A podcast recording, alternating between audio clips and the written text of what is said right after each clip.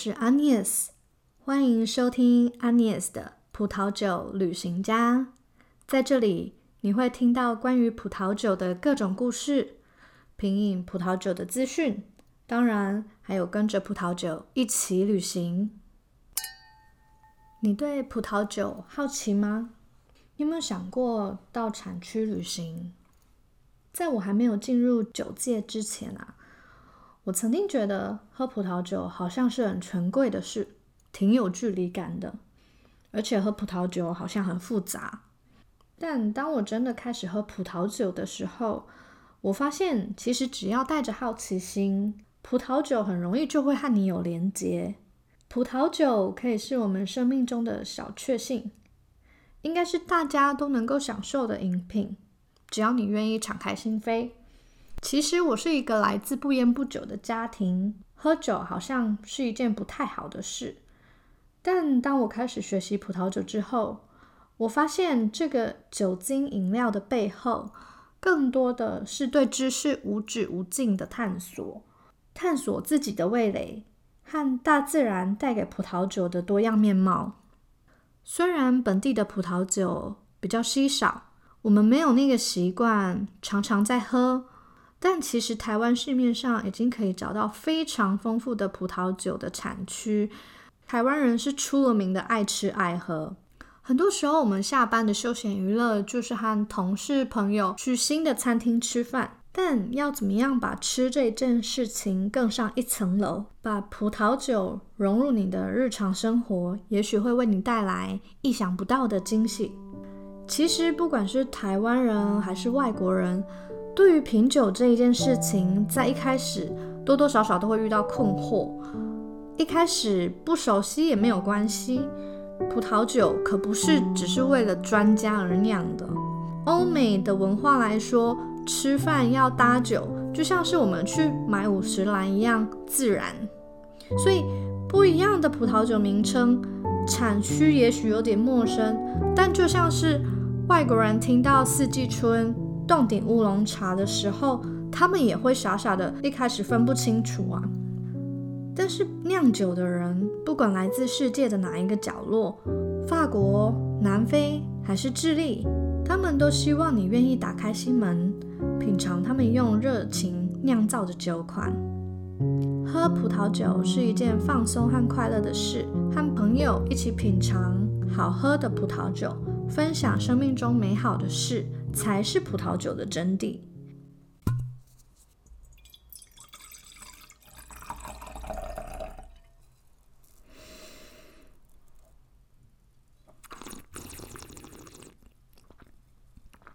Sorry，我先开喝啦。今天是我的 Podcast 第零集，我先来跟大家自我介绍，谈谈我和葡萄酒相遇相知的故事。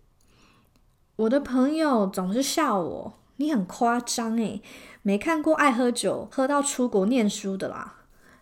其实我第一次被葡萄酒电到的时候，那时候我是一个人去希腊圣托里尼自助旅行，大概在五年前吧。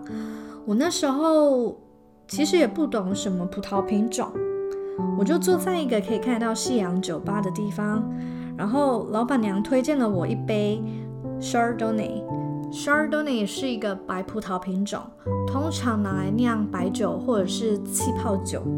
虽然我那时候是一个人，但在那边有酒有美景，那个 moment 的美好，我到现在都还深深的记在脑海里面。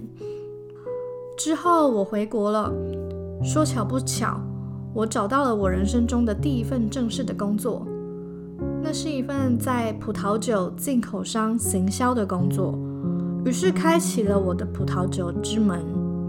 我也是从不认识葡萄酒品种，到慢慢的逐渐认识葡萄酒产区和参加专业的葡萄酒训练课程。我在大学的时候是辅修法文，所以其实我一直都有一个法国梦，很想要去法国念书。就在因缘际会下。我找到一个非常神奇的欧盟 Erasmus Plus 的联合硕士计划。我念的这个学程呢，它叫做 Win Tour。它是一个三校联合的葡萄酒观光硕士。不知道大家有没有听过 Erasmus Mundus 伊拉斯摩斯计划，或是它现在已经更名了，叫做 Erasmus Plus。这个伊拉斯摩斯的学程呢，它在各个领域都有，不管是医疗、法律、教育、科学等等，只要是符合欧盟政策发展的方向，欧盟就会拨一笔经费。给申请计划的学校，那学校呢就会用部分的经费来延揽各国充满热情的优秀学生来念这样的硕士学程。所以有志出国念书的同学呢，其实你可以找到很多资源。那只要你有兴趣，其实都可以上 Erasmus Plus 的官网去看看，它有没有相关的学程是符合你的专业领域的。就拿我们班的例子来说，我们总共有二十五个学生，那同学们呢是来自十八个不一样的国家，其中也有俄罗斯最佳女侍酒师、智利的酿酒师，或是巴西的葡萄酒记者等等。非常幸运的，我和 Junior 一个之前在加州当侍酒师的台湾男生，我们就一起成为。第一次被这个学程录取的台湾学生。那题外话一下，其实葡萄酒并不是台湾的主力农产品，当然也就比较少听到关于葡萄酒的学系。但就对欧美来说，葡萄酒是日常的消耗品、必需品，所以他们一定要培养相关的葡萄酒的人才来生产、酿造，甚至销售。所以葡萄酒学系呢，其实至少可以分成三块：种植、酿造以及销售。这三种学系，不管是在法国、意大利、西班牙、德国还是美国，其实都有相关的科系和很优秀的学校。那除了美国本身是说英文之外呢，就我听过了，其实法国、意大利。或甚至德国多多少少也都有全英授课的课程。那希望啊，台湾未来有更多的酿酒师可以在台湾酿出我们宝岛的味道。那另外呢，法国其实也有短期的侍酒师课程，但就是要讲法文，所以有一些人会先去语言学校，然后再来念这种课程。这些资讯呢，其实在网络上都找得到。只要你愿意搜寻，那这只是给有想要出国的年轻人参考。但想要省时省力、快速的进入葡萄酒业工作的话呢，其实台湾已经有非常扎实的教育训练课程，像是 WSET 英国的葡萄酒教育官方机构，或是侍酒师协会提供相关的侍酒的知识等等。那我前面有提过。喝酒不需要是专家，最重要的是愿意喝酒的人。回到正题哦，继续讲我的葡萄酒之路。我念的 Win Tour 呢是一个三校联合的硕士，所以这三个学校呢分别在西班牙。法国波尔多跟葡萄牙 Porto，在过程中，我在欧洲也是不断的一直在搬家，然后我的家人就搞不清楚我现在到底在哪一个国家。这样，那有念过 Erasmus Plus 这种计划的学生，应该很能够感同身受，就是变成搬家小达人，不然就是申请签证的小达人这样。那我们一开始呢是在西班牙的 Tarragona URV 大学上课，那是一个离西班牙巴塞隆纳大概一个小时火车距离的海边小城。那我们在那边学习基础的酿酒，还有西班牙各产区的酿酒风格，然后当地的文化遗产等等。那学校呢有好几个校区，在郊区的地方呢，学校有他们自己的葡萄园和酒庄。因为九月开学嘛，那刚好是遇到葡萄成熟的时候，所以我们就要去呃帮忙采收，然后参与酿造。那我们酿的呢有酿红酒，然后另外呢也有要酿气泡酒，就是西班牙，尤其是加泰隆尼亚区最著名的卡瓦。那因为我们念的是 win tour Win Tour 这个学程的名称是由 Wine and Tourism 组成，所以顾名思义就是要带我们去酒庄玩。课程安排上呢，就有非常扎实的校外教学，像是学校就会带我们去参访西班牙最重要的 DOCA 产区 Prioja 和 Rioja，然后当然还有 Cava 的重镇 Penedès。第二学期呢，我们一行人就搬去法国的波尔多，在 ESVV 葡萄酒研究所上课。它是法国葡萄酒学界最重要的研究机构之一。在那边，除了有九届学者大佬的教授之外，也结合了非常有趣的实作课程，像是我们要去当地的餐饮学校和试酒的老师、主厨一起上。烹饪课和试酒课程，然后或者是去 c d d u v i n 葡萄酒博物馆参加他们的工作坊。那在校外教学的过程中，我们当然也是要拜访波尔多大大小小的产区和一些名庄，像是嗯 Chateau a u p r i o n Chateau m o u t o n h o c h i l 等等。学校规划的课程其实都非常的实用，而且具挑战性。这也可以给台湾的课程设计上一个参考，上课也可以变得很好玩，同学的参与度很高。然后我当然一点都不会想要错过任何的课程，每天都很开心，然后又可以学新的东西。第三学期呢，我们一行人就一起搬到葡萄牙的 Porto。那 Porto 跟法国的波尔多名字不一样，虽然他们的发音有点像。Porto 的物价跟法国比起来，真的便宜很多。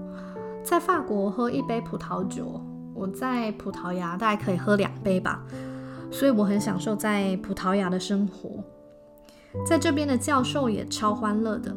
我们主要的波特酒的教授乔治，我还记得。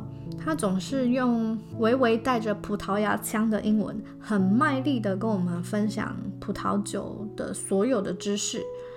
他曾经笑着跟我们说：“哎呀，当教授加杯罢啦，所以啊，我还要酿波特酒为生。”没错，其实葡萄牙跟台湾一样低薪，这也是为什么他们的物价相对起来比较低。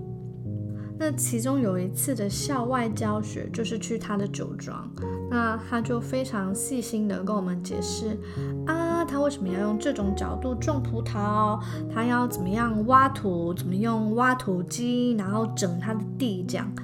那最后再拿出他珍藏已久的老波特，我还记得应该是一九七二年的老波特。那在他的院子，我们一起品饮。然后他真的是一个很可爱的教授，其实可以感受到乔治教授他对于波特酒的热情，那他就把他所有的知识非常乐意的和大家分享。喝葡萄酒也不是在喝葡萄酒，它有多么的名贵。有时候喝葡萄酒其实是喝一种氛围，那个珍贵的当下是谁和你一起。然后一起有欢笑，一起有热情。